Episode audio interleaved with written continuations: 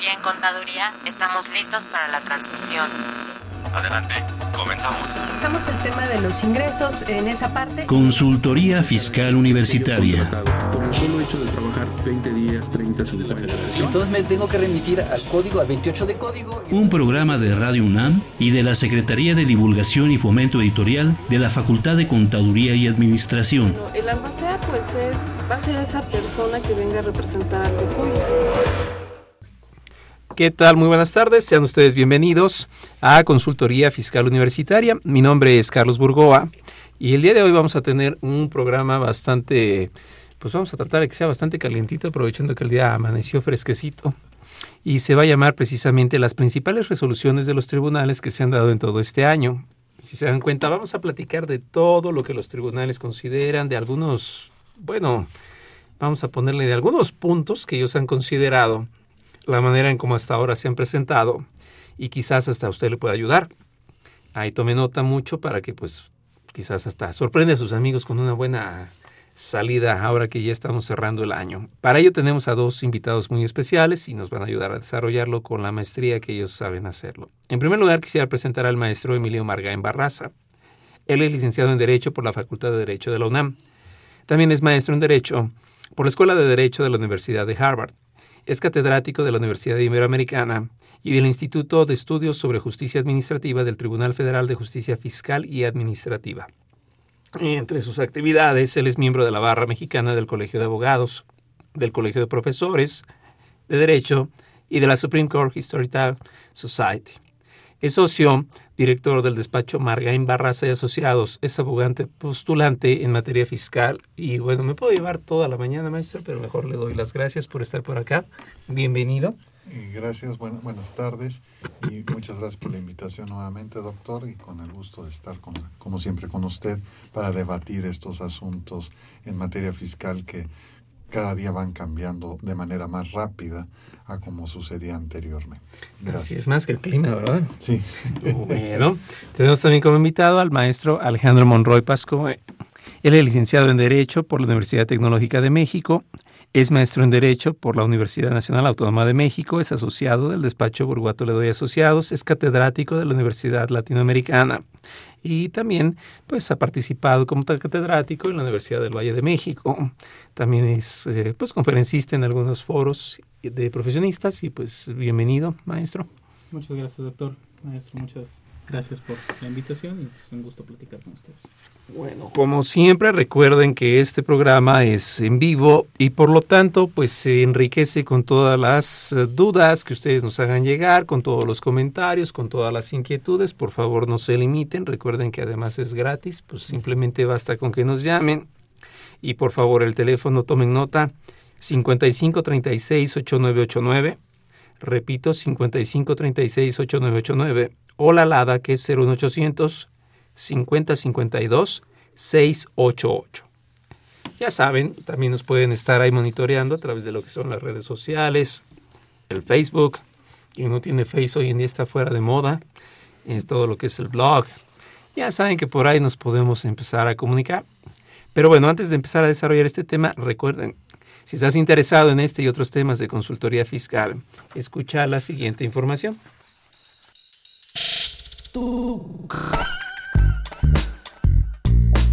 Si estás interesado en este y otros temas de consultoría fiscal universitaria, escúchanos ingresando a la página www.radiounam.unam.mx. Busca la sección de programación y elige la opción AM. Ubica el programa Consultoría Fiscal Universitaria. Presiona doble clic. Al hacerlo, accedes a nuestro contenido oprimiendo el botón de reproducción. Esta información la podrás escuchar desde tu tablet, iPad, PC o celular.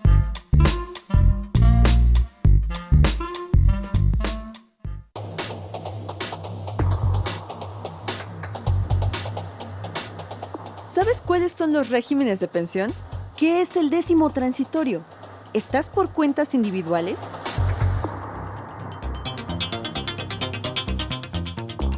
La Facultad de Contaduría y Administración de la UNAM, a través de la Secretaría de Divulgación y Fomento Editorial, te invita a que asistas y resuelvas todas tus dudas referentes a las pensiones ISTE, con la especialista en Derecho Laboral, doctora Gloria Arellano Bernal y el maestro Salvador Roteraubanil. El próximo 4 de diciembre a las 10 y media en el auditorio Maestro Carlos Pérez del Toro. Reserva tu lugar en biblioteca.fca.unam.mx o comunícate al 5622 8293. Conoce tu pensión ahora para que no te falte mañana.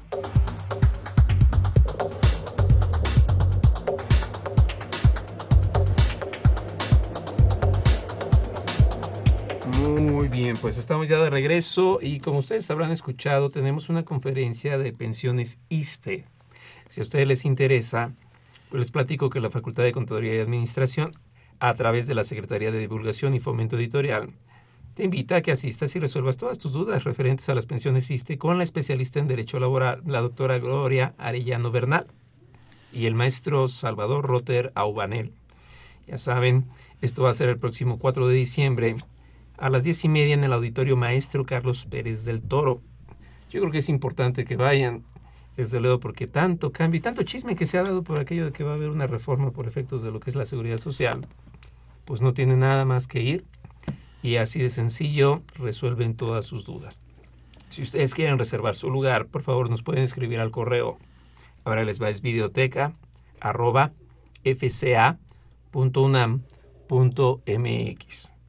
También nos pueden llamar al 5622-8293 o incluso llámenos ahorita en camina, repito 5536-8989 y así podrán apartar su lugar y saber todo lo que quieran respecto a las pensiones ISTE.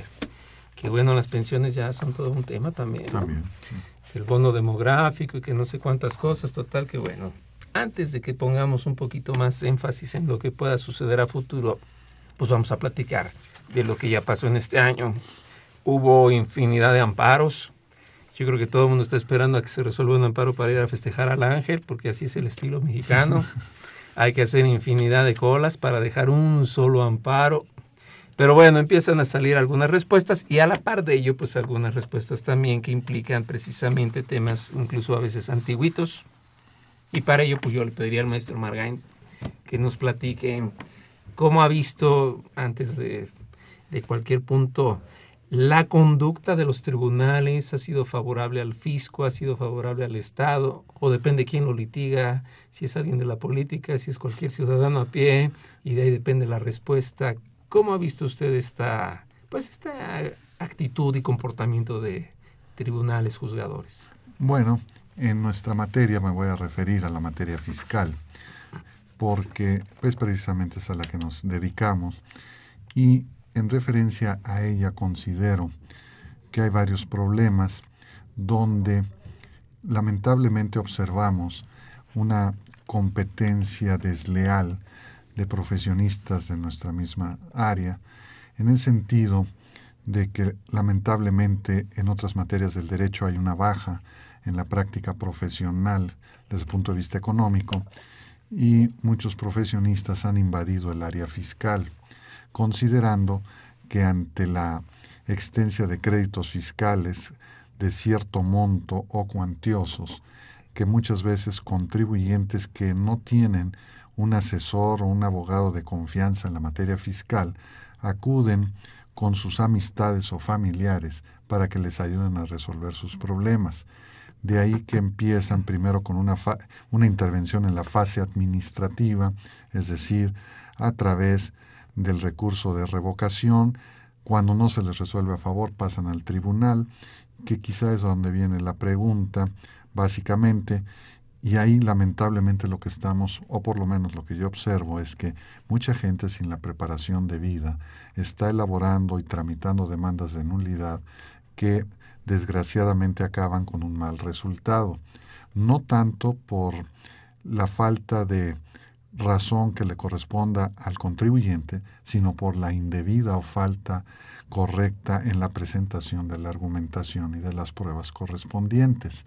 Entonces, en este sentido, estamos observando en el tribunal que hay fallos que salen a favor de la autoridad o del particular, pero que muchas veces depende más que nada de la defensa del particular, qué tan firme, qué tan bien elaborada, estructurada está esa defensa.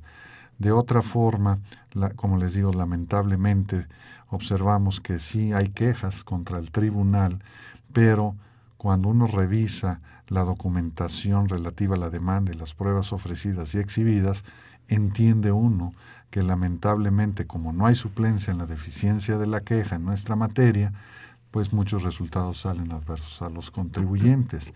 Ahora, también por el otro lado podemos observar que en casos de importancia económica o inclusive de casos de importancia jurídica, me refiero a la interpretación de leyes, hemos observado que bien planteado el asunto, de manera concreta, específica, los tribunales le han dado la razón al particular.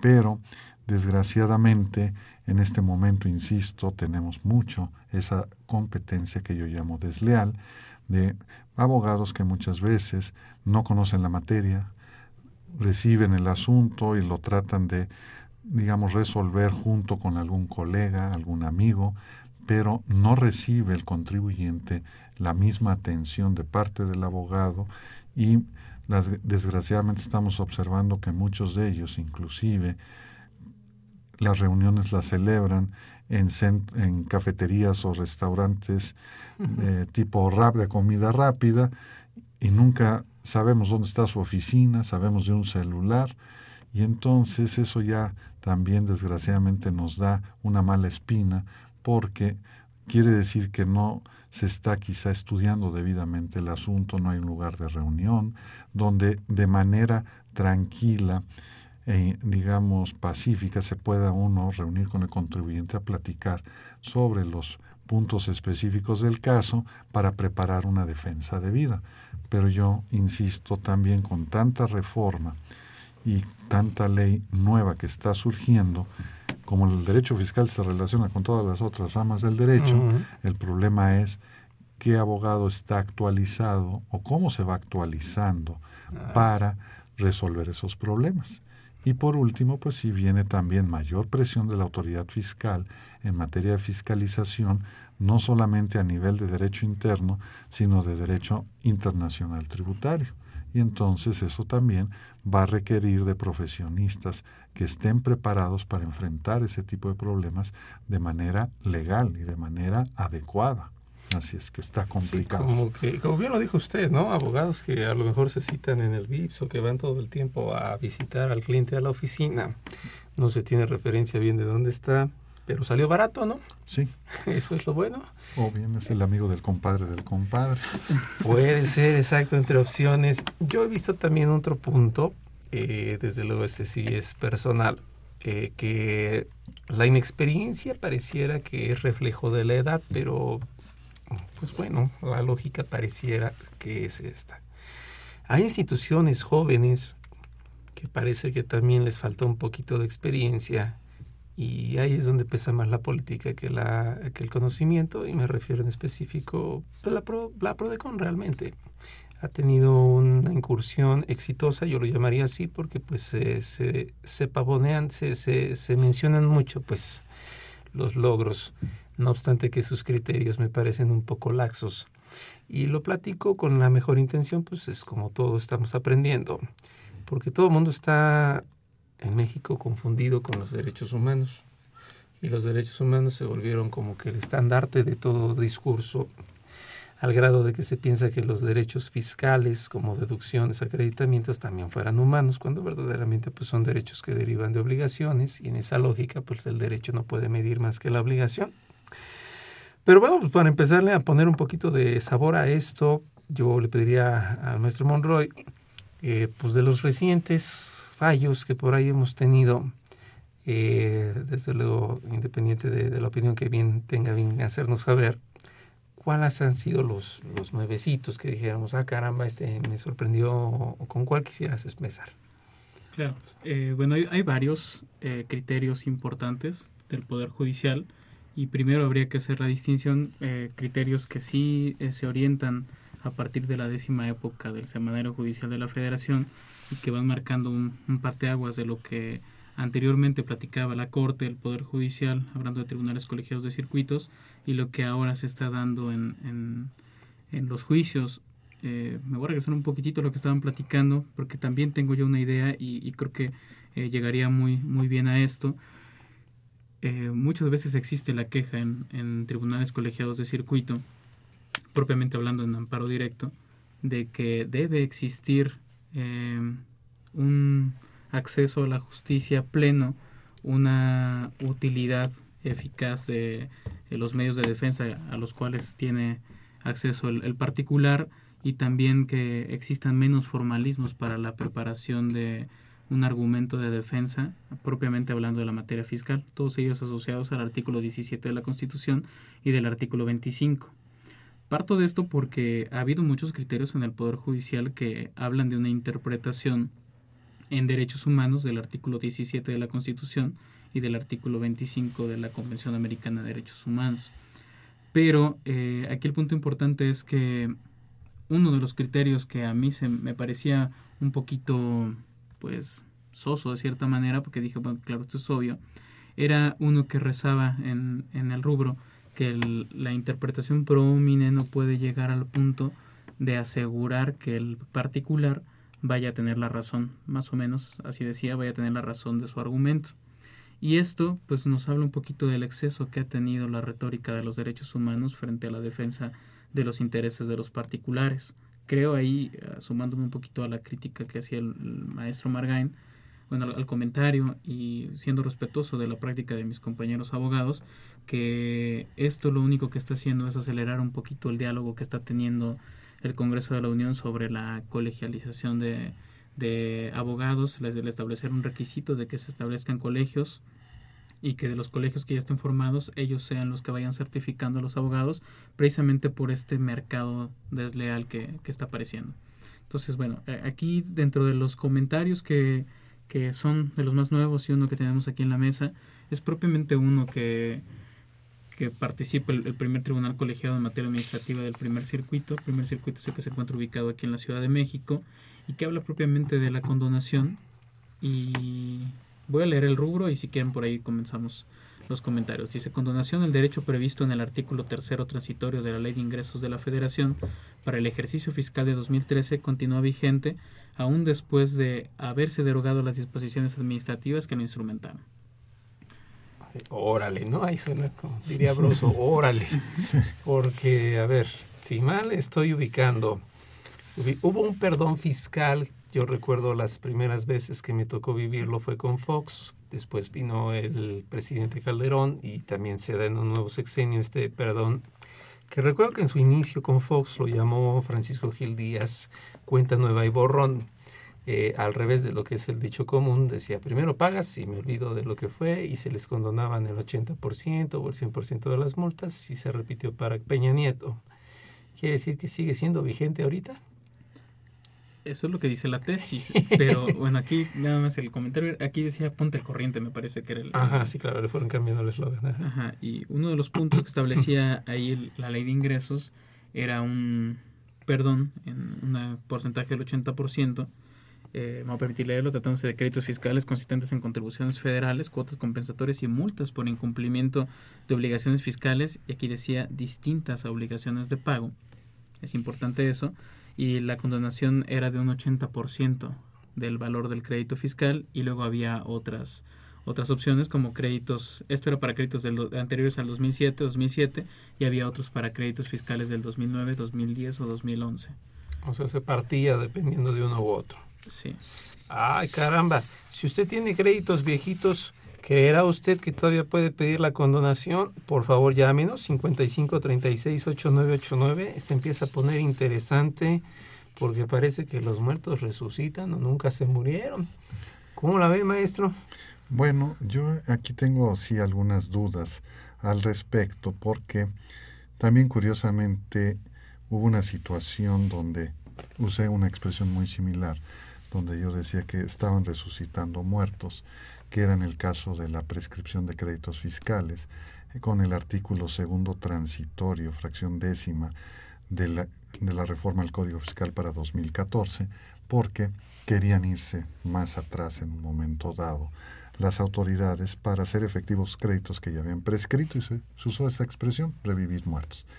Aquí hay una cuestión que siempre llama la atención, porque es cierto, a veces la voz de una tesis nos puede llevar a otra, a otro significado, y el contenido de la tesis igualmente. Tal como está redactado, pues dicen, continúa vigente esa condonación que otorga el artículo tercero transitorio, aún después de haberse derogado las disposiciones administrativas que lo instrumentaron. Ahí de entrada y de lo que nos hizo favor de leer el maestro, podemos observar que en aquel entonces se establecía por parte del legislador la el derecho a la condonación de créditos fiscales, exhibiendo la solicitud y los anexos que señalaran las autoridades a través, la autoridad administrativa a través de reglas generales. En principio lo que dijeron fue que ese derecho se limitaba hasta el mes de mayo, si no mal recuerdo. Y ya después les quedaban sin vigor esas disposiciones administrativas. En mi opinión, en, en primer lugar, si existían o no las disposiciones administrativas, en cierta forma, para mí desde un punto de vista jurídico era irrelevante, porque si el legislador me otorga un derecho que queda sujeto a un formato y a unos anexos, que si bien es cierto, la autoridad puede no publicarlos y tratar de esta forma de impedir el ejercicio de ese derecho, es e, era indebido o ilegal porque el propio Código Fiscal resuelve que en un momento dado, de acuerdo con el artículo 18 o 18A, si hay falta de un formato, se tendrá que presentar escrito libre de acuerdo con los requisitos que marcan estos artículos. Y en este sentido, los anexos, yo diría, si no me dice la autoridad cuáles eran, los anexos eran demostrar la existencia de crédito fiscal, que este en un momento dado ya se había uno desistido del medio de defensa, entre otras cosas, y con ello se cumplía con el ánimo del legislador, que era lo que se podía limitar nada más el, el poder ejecutivo. En aquel entonces mi pregunta era, ¿y realmente puede limitar el ejercicio de este derecho hasta el mes de mayo? La ley no decía cuánto iba a durar en vigor y era ley de ingresos para 2013. En mi opinión, tenía vigencia todo el año. Y en ese sentido, el que quitaran o no las reglas, las eliminaran, perdieran vigencia, era otra cuestión. Ahora bien, en este sentido, aquí la tesis da a entender que sigue vigente aún al día de hoy. Yo tengo mis dudas por lo siguiente. La ley de ingresos de la federación se establece siempre que es para el ejercicio 2014, 2015, etcétera, por año. Se aprueba con la finalidad de cubrir el presupuesto de egresos, que sea suficiente para cubrirlo. Esta ley de ingresos, si bien es cierto que también señala una serie de derechos y obligaciones para los particulares que en principio aparentemente no tienen que ver con la recaudación de los impuestos, en mi opinión la ley de ingresos está considerando no solamente qué ingresos va a percibir, sino además con la condonación en 2013 lo consideró este rubro de condonación que lo podía otorgar y cubrir aún así el presupuesto de 2013. E-, era un paquete, ¿no? Era un paquete. Por eso se le llama paquete económico. 2014, ¿hasta dónde?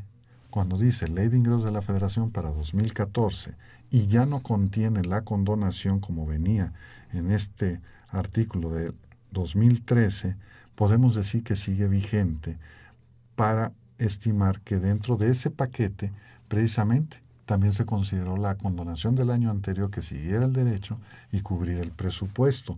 Y ahí es donde yo tengo mis dudas ya para 2014. En mi entender, esta tesis lo único que está señalando es que ese derecho que se otorgó desde el mes de enero de 2013, ese derecho se podía ejercer hasta el 31 de diciembre de 2013. Pero ya más adelante, también no lo niego, doctor, y por eso quizás su pregunta, ¿cómo andan resolviendo los tribunales? Porque con esta redacción, si yo la tomo literal, pues ahí dice que continúa vigente.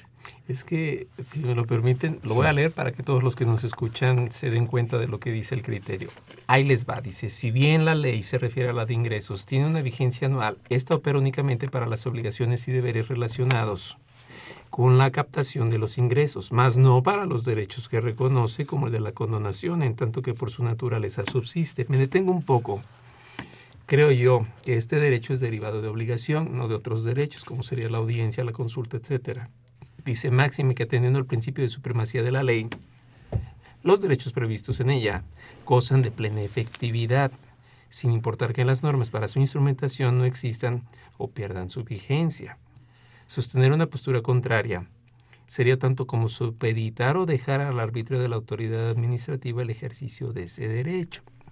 Traducido en español, pídalo, sigue vigente y, y no sé, esto ¿Qué pasaría, Alejandro, si, si llego yo como contribuyente? Pues me aventuro, pues lo pido, total, yo le dejo el primer tribunal colegiado y me sale el SAT, pues sí, pídelo, pero ya no hay reglas secundarias que me digan cómo instrumentar la devolución. Sí, eh, bueno, yo creo que ahí el SAT tendría que responder que no, a lo mejor estoy equivocando la respuesta. Eh, revisé un poquito la ejecutoria de la cual sale el, el criterio porque obviamente cuando se da una primera lectura al, al, criterio que orientan, pues sí, no te dicen ni siquiera qué, qué años va a regir. Y yo puedo pensar, como ahorita lo estamos platicando en este supuesto, que yo saliendo de aquí voy y presento mi solicitud de condonación. Y el primer obstáculo que yo tendría es ver si me lo van a, a, a este, ¿cómo se llama? A pues, no, no siquiera a recibírmelo. ¿Por qué? Porque eh, aquí, como usted decía, ya no están los formatos. Entonces, si yo me voy a la resolución miscelánea fiscal, no hay un formato para plantear una condonación de este tipo. además de los formatos, yo me refería, digo, no sé, abonando lo que estás platicando, eh, no están los criterios que decían cómo, cuándo y dónde. Ahí es donde pudieran excusarse, pero perdón, interrumpí, ¿qué más? Sí, entonces yo lo que haría es lo presento por escrito, como dice el, maestro Margain, y ahí viene el segundo volado. Falta que me lo reciban de nueva cuenta. ¿Por qué? Porque eh, si bien el artículo 43 de la Ley Federal de Procedimiento Administrativo prevé que no se puede negar a recibirme un documento, el mismo Código Fiscal de la Federación prevé que no se puede negar a recibirme un documento, vemos que el pan de cada día en las administraciones locales es que no te reciben un documento. ¿Por qué? Pues porque le hace falta que lo firme fulano de tal o que tenga eh, tal requisito. Entonces, eso es un problema que actualmente se da en las administraciones. Pero eh, yo sí estoy eh, muy de acuerdo en que la condonación prevista en el artículo tercero transitorio de la Ley de Ingresos de la Federación en 2013 únicamente regió para 2013. Y lo que realmente quiso decir el primer tribunal colegiado es que muy probablemente la solicitud de condonación la solicitó el contribuyente el, en, para 2013, para el mismo ejercicio de 2013, y el asunto, pues así como sucede en la mayor parte de los tribunales, se ha alargado y se ha alargado y se ha alargado, y tenemos una jurisprudencia que en 2015 ocasiona un problema de política jurídica. ¿Por qué? Porque yo puedo llegar al tribunal y decir o plantear una eh, estrategia presentar mi solicitud, me la resuelven y me dicen, ¿sabes qué? Eh, aplico ultraactivamente la disposición de la ley de ingresos de 2013 y como ahí decía que únicamente era para 2013, entonces ya te niego tu condonación. E instrumentar un juicio amparo como el que se dio en este caso para asumir una interpretación que diga, oye, yo tengo un derecho a la condonación. Ese es mi comentario, porque tener un derecho a la condonación como tal no sé si exista. Si nosotros vemos el verbo rector que eh, postula el artículo 31, fracción cuarta de la Constitución, y por ahí hay un criterio de la Corte que habla de esto, de la primera sala de la Corte, dice contribuir al gasto público, palabras más, palabras menos, de forma proporcional y equitativa. Si mi obligación como gobernado es contribuir al gasto público, ¿de dónde asumo un derecho superior un derecho superior al artículo 31 que me diga que tengo un derecho a condonar cuando la el verbo rector es eh, contribuir. Entonces, ese es un primer escenario. Bajo ese tamiz se valoró en la primera sala de la Suprema Corte si existía eh, razonabilidad y proporcionalidad hablando de, de la, del artículo tercero transitorio bajo un tamiz de derechos humanos y ahí establece la primera sala de la Suprema Corte que el escrutinio, hablando de primero de, de igualdad, tiene que ser laxo. ¿Por qué? Porque estamos frente a una cuestión de carga impositiva, pero respecto a los demás, eh, creo que es la ponencia de la ministra Olga Sánchez Cordero, eh, señala precisamente que no, que pues estamos hablando de contribuir, no estamos hablando de un derecho a, a, condonar impuestos. Claro, no es un derecho humano como para que diga aquí que hay una supremacía de la ley, pero pues parece que el cigarro está bueno para que nos lo pasen, ¿Cómo ve, maestro? Bueno, lo que sucede es que también, inclusive considero, caen en alguna contradicción en un momento dado dentro de esta propia tesis, porque efectivamente de lo que leyó, maestro, doctor, eh, pues sí podemos observar que la ley sí, yo considero, está por encima de las reglas generales, pero insisto, creo que aquí es un problema más bien de vigencia y validez de la disposición. ¿Cuándo estuvo vigente? ¿Cómo se considera que queda válida? El problema no es qué, sino cuándo. Exactamente. Y en este sentido, yo sí soy de la opinión de que todos aquellos que presentaron solicitudes hasta antes del, bueno, hasta el 31 de diciembre, si alguien se los permitió en 2013, tenían derecho a esta condonación independientemente de si estaban vigentes o no las reglas generales o las reglas administrativas. Eh, por el otro lado, en un momento dado, insisto, eh, también, como usted bien lo decía, esto opera para obligaciones y deberes relacionados con la captación de los ingresos, mas no para los derechos que reconoce como el de la condonación. Yo ahí tengo también cierta duda porque la condonación, que es una forma de extinción de las obligaciones tributarias o fiscales, si la consideró en este caso el legislador, tiene que ver realmente o tiene una relación con la captación de ingresos, porque sabe que al declarar, al permitir la condonación, está extinguiendo obligaciones que pudieron ser recursos que debieron de haber recaudado, pero que en este caso consideran ya no es necesario hacerlo y que con lo que van a captar o recaudar por contribuciones es suficiente y pueden otorgar esta condonación.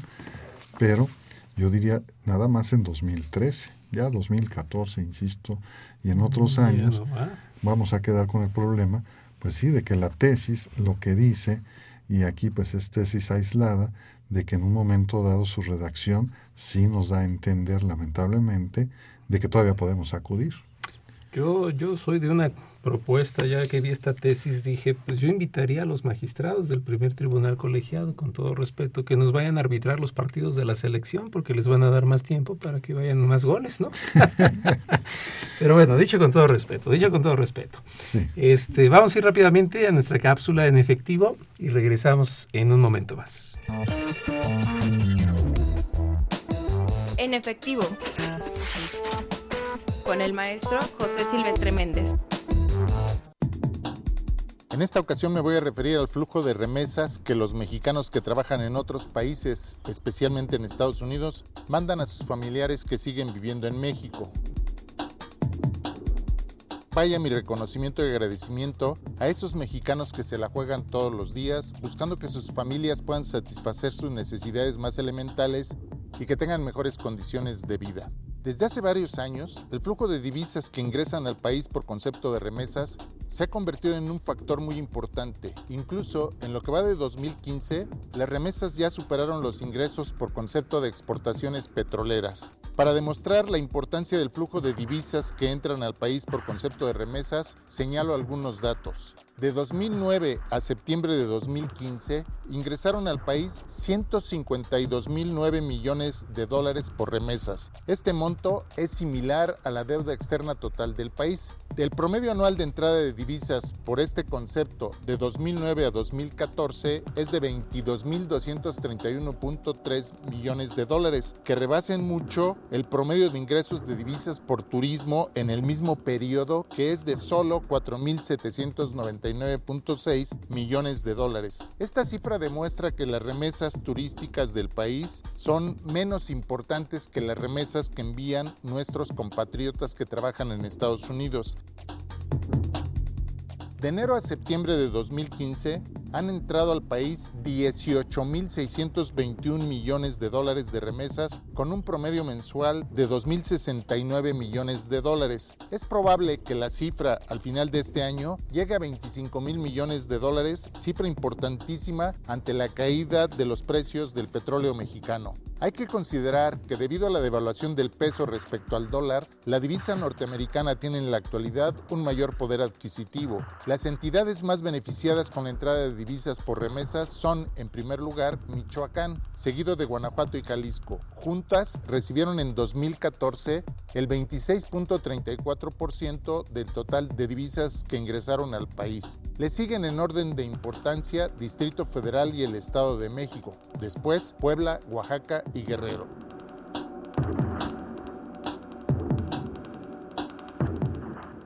En los últimos cinco años, de 2010 a 2014, el total de divisas por remesas representó el 1.86% del Producto Interno Bruto del país, solamente superado en monto y participación en el PIB por la India, que es el país que más divisas recibe por este concepto. Una reflexión final. El monto de divisas por remesas en los últimos 10 años ha crecido de manera importante, lo cual se convierte en una de las principales entradas de divisas del país. El lado oscuro del asunto radica en que eso se le debemos a los migrantes mexicanos que se la juegan para ir a trabajar de manera preponderante a Estados Unidos. ¿Y por qué se van los migrantes? ¿Por qué existe el fenómeno de la migración? Porque la economía mexicana es incapaz de proporcionarles empleos dignos y decentes a todos los mexicanos en edad de trabajar. Las políticas públicas deben estar encaminadas a la generación de empleos estables y bien remunerados para que los migrantes mexicanos no tengan la necesidad de abandonar a su familia, a su país y a sus costumbres y vayan a enriquecer con su trabajo a otra nación. También creo que se deben incrementar de manera sustancial los salarios en el país y proteger los envíos de remesas que se hacen por transferencias bancarias donde las comisiones son muy altas. El gobierno mexicano podría crear una institución para realizar estos envíos con bajas comisiones. Esto es lo mínimo que podemos hacer por los migrantes y sus familias que aportan divisas a México sin obtener nada a cambio. En efectivo. Con el maestro José Silvestre Méndez.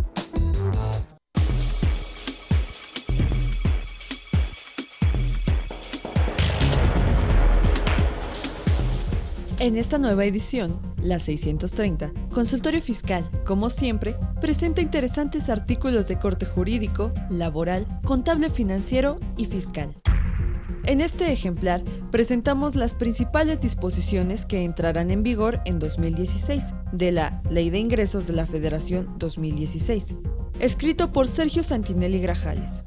Berenice Patricia Ramírez López y Cruz Álvarez Padilla dan a conocer la iniciativa de la reforma a pensioniste. ¿Qué cambiaría y en qué dirección? Walter Carlos López Morales analiza los beneficios fiscales explícitos en materia del ISR aplicable a las SOFOMES. Gabriel Aranda Zamacona y Ronaldo Silva Briceño comentan sobre la eliminación del trámite de supervivero 630 de consultorio fiscal. Suscripciones a los teléfonos 5616 1355 y 5622 8310 o también a través de la tienda electrónica publishing.fca.unam.mx. Muy bien, pues estamos de regreso y como ustedes ya escucharon en la revista Consultorio Fiscal, sigue, sigue y este es el número 630. Rápidamente les diría yo que vamos a regalar 15 y va a ser ahora al revés. No les vamos a hacer la pregunta. Si nos llaman y nos dejan una pregunta, regalamos nuestras 15 revistas, así que nos pregunten la hora nada más, pero recuerden que este programa se hace dinámico gracias a su participación y ahorita les vamos a dar más tela de dónde cortar.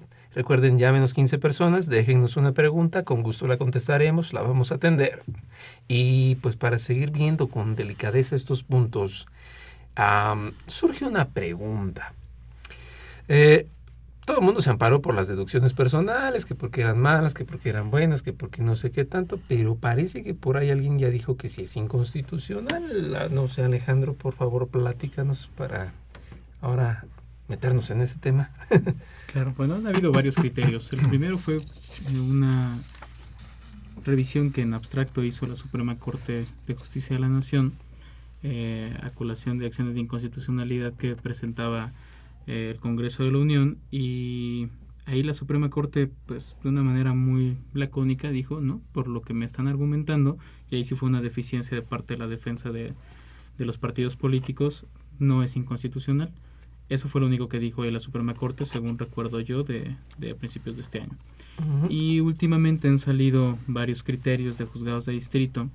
Aquí recordemos que a diferencia de lo que sucede con contabilidad electrónica, ya para el caso de las deducciones eh, parciales, ya están conociendo o siendo competentes los juzgados relacionados con la eh, circunscripción territorial en donde esté el contribuyente. Entonces, un juzgado de distrito eh, aquí en la Ciudad de México resolvió que si es inconstitucional los topes a las deducciones parciales que establece el legislador para a partir del 2014 y por ahí pone un argumento de derechos humanos que bueno yo sé que aquí hemos platicado un poquito de eso dice que contrario al, al enunciado del artículo primero constitucional este desarrollo es regresivo es decir ya tenía el contribuyente persona física ciertos posibilidades de establecer deducciones que ahora se están viendo topadas por una nueva disposición del legislador. Entonces, es un argumento que sostiene uno de los eh, juzgados de distrito de aquí de la Ciudad de México, pero bueno, faltaría ver qué es lo que está resolviendo ya la Corte con todos esos amparos que, que atrajo para, para resolver en definitiva y crear una tesis. Como que es el primer round, ¿no? Es decir, que la gente no lo tome por definitivo, pero ese criterio salvo su mejor opinión, maestro. A mí me gustó porque habla de la progresividad, dando a entender como que si en años anteriores la deducción que tutela, desde luego, por eso se llama deducción personal, ojo, no es la deducción estándar, que es la de la actividad económica, deducción personal por ser persona, por ser humano y por ser relacionado con derechos humanos, Incluso expone como ejemplo lo que es el derecho a la salud, que cómo es que se trastocaría esos gastos respecto de la deducción limitada. Y el razonamiento es, si años anteriores se permitía un límite de tanto, ahora incrementar el límite es ser regresivo. Más o menos estoy parafraseando ese criterio, pero ¿cómo lo ve usted, maestro? Bueno, en primer lugar sí quisiera aclarar el punto de la acción de inconstitucionalidad, que esa viene desde el año pasado.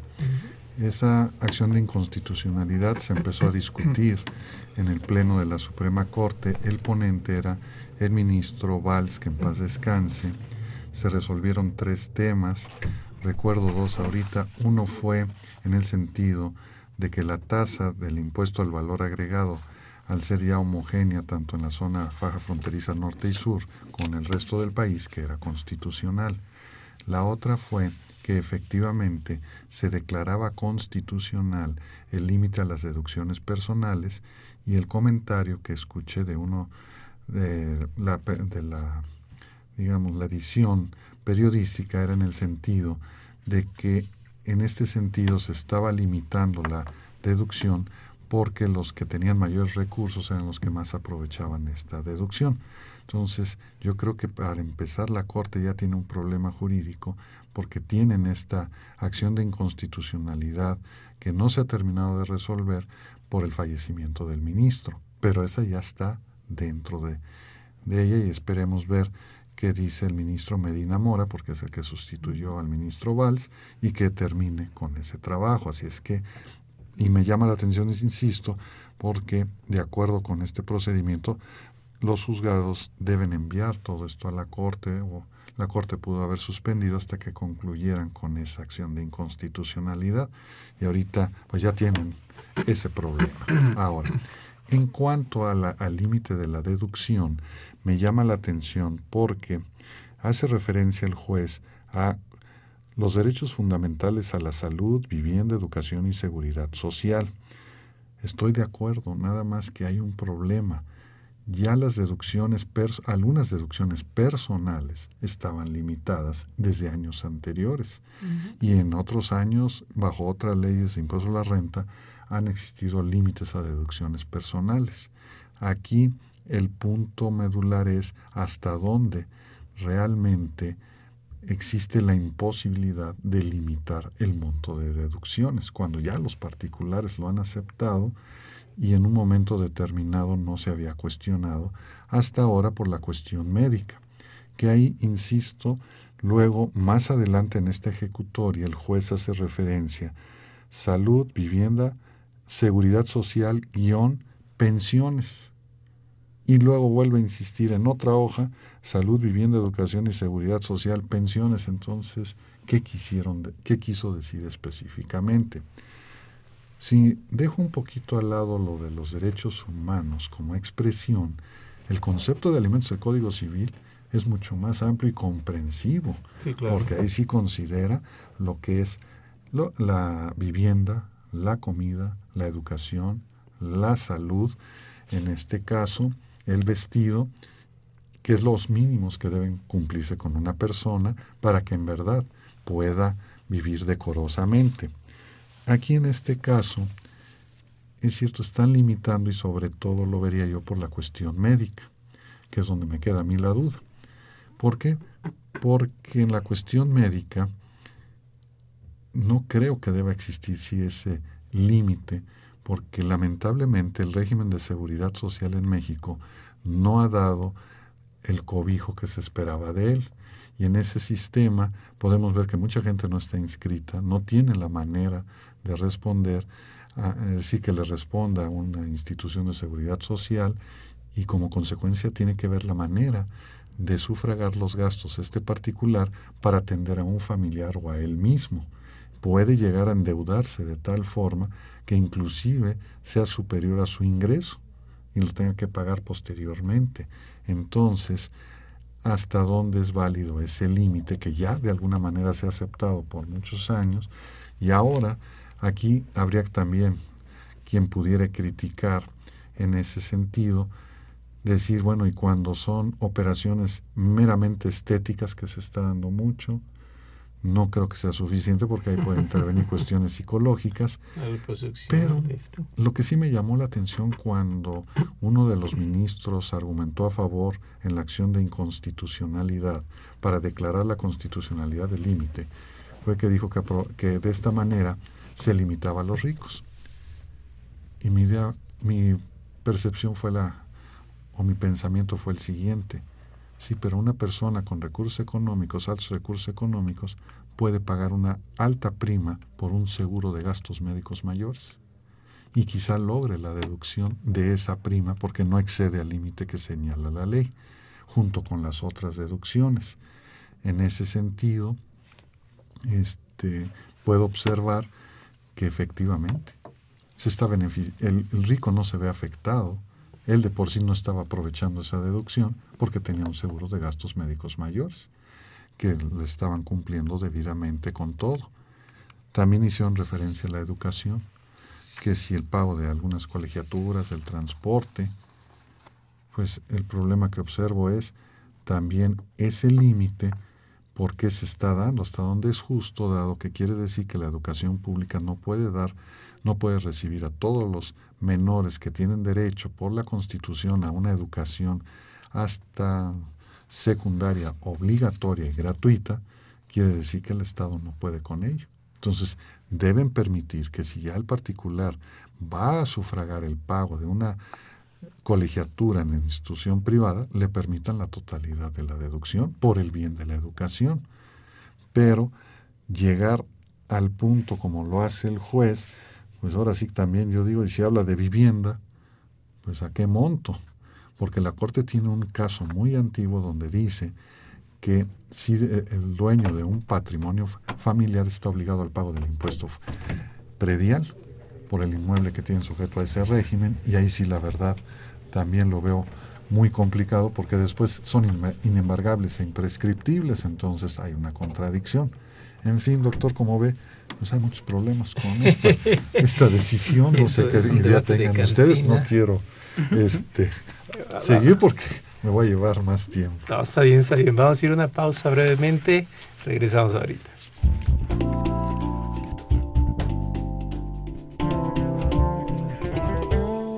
La Escuela de Emprendedores Sociales de la Facultad de Contaduría y Administración de la UNAM invita a la segunda feria artesanal de la esfera navideña.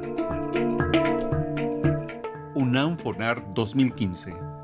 del 25 al 27 de noviembre, de 9 a 19 horas, en la entrada principal de la Facultad de Contaduría y Administración. Artesanos de Chignahuapan y Tlalpujahua exhibirán productos navideños. Apoyemos al comercio justo. Mayores informes en www.fca.unam.mx.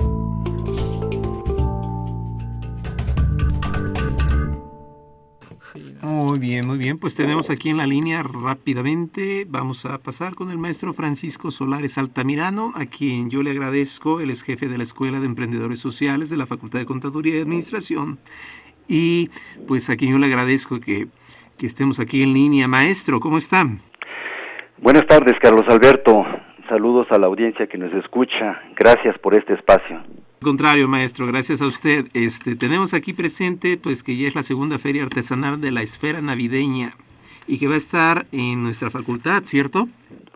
Es correcto, pues con el fin de impulsar el desarrollo de los artesanos mexicanos, la Facultad de Contaduría y Administración, a través de la Escuela de Emprendedores Sociales y en colaboración con el Fondo Nacional para el Fomento de las Artesanías, está llevando a cabo la segunda feria artesanal de la esfera navideña, UNAM Fonart 2015, con sede precisamente en la entrada principal de la Facultad de Contaduría y Administración de la UNAM. Inició el día de hoy y termina el próximo viernes 27 de noviembre y estamos en un horario de las 9 de la mañana a las 7 de la noche. Perfecto. ¿Esto en dónde es exactamente dentro de la facultad? Es la explanada principal, ¿verdad? Es correcto, en la entrada principal de la Facultad de Contaduría y Administración de la UNAM, aquí en el circuito exterior de Ciudad Universitaria.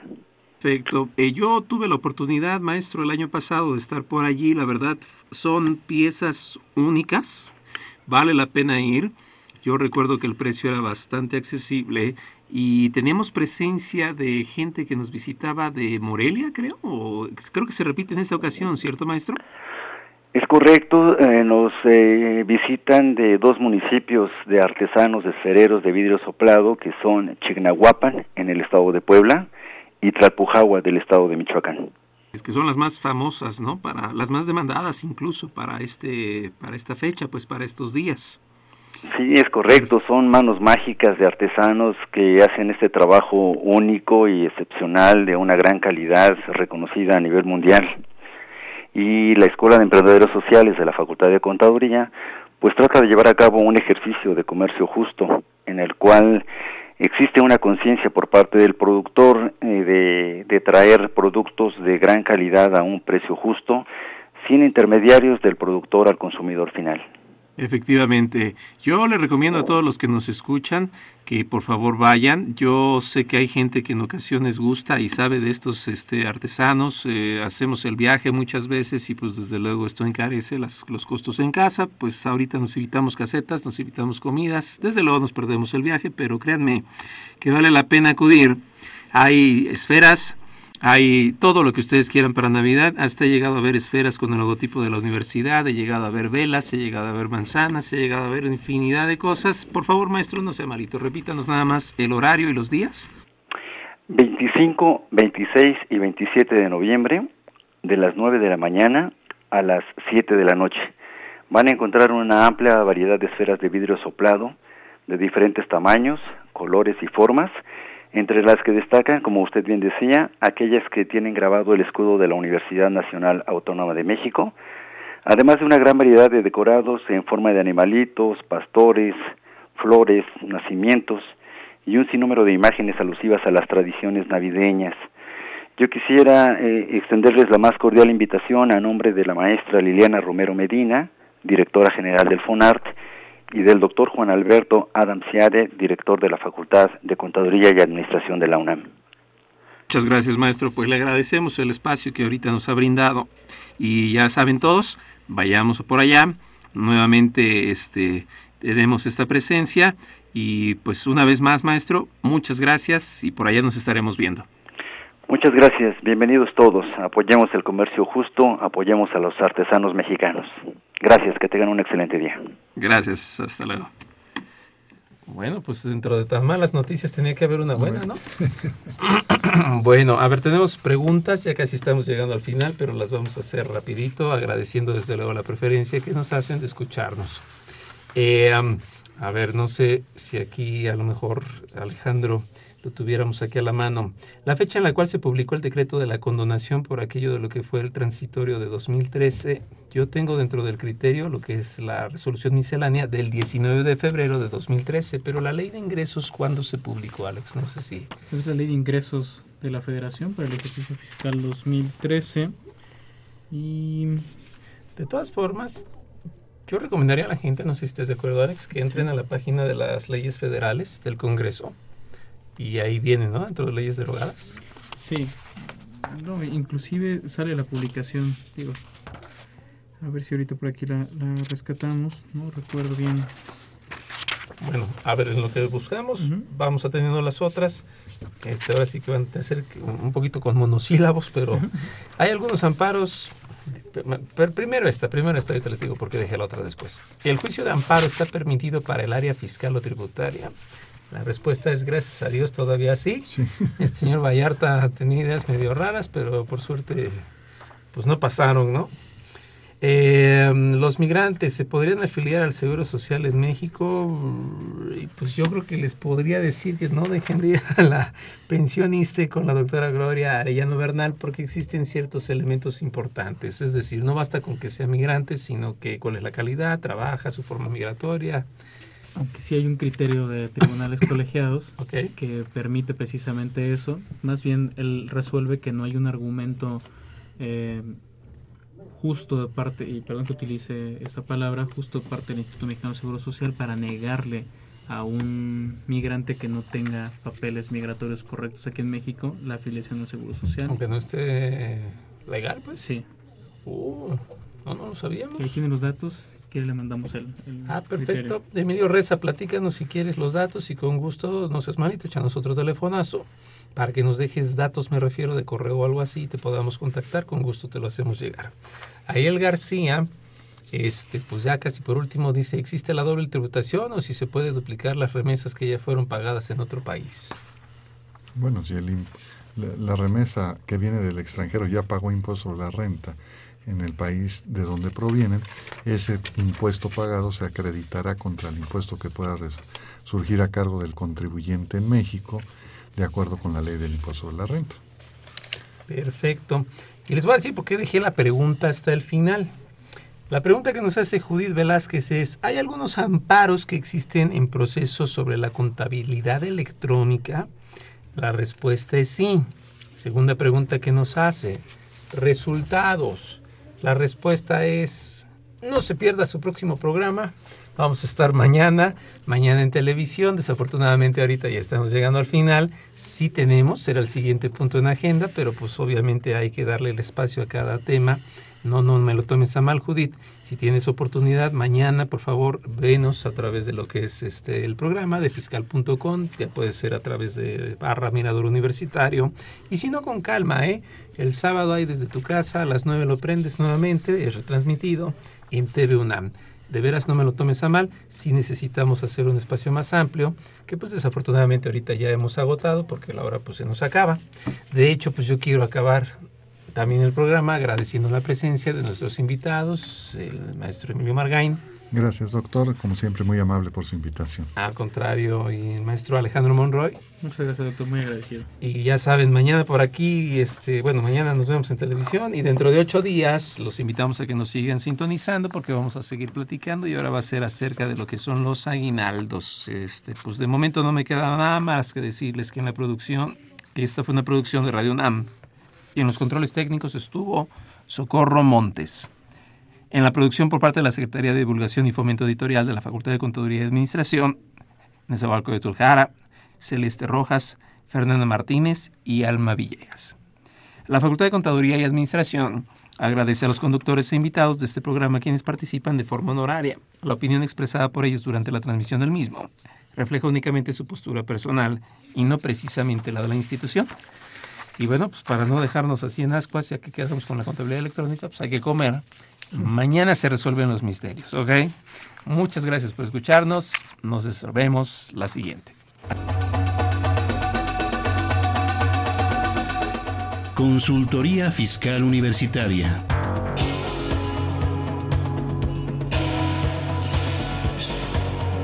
Un programa de Radio UNAM y de la Secretaría de Divulgación y Fomento Editorial de la Facultad de Contaduría y Administración.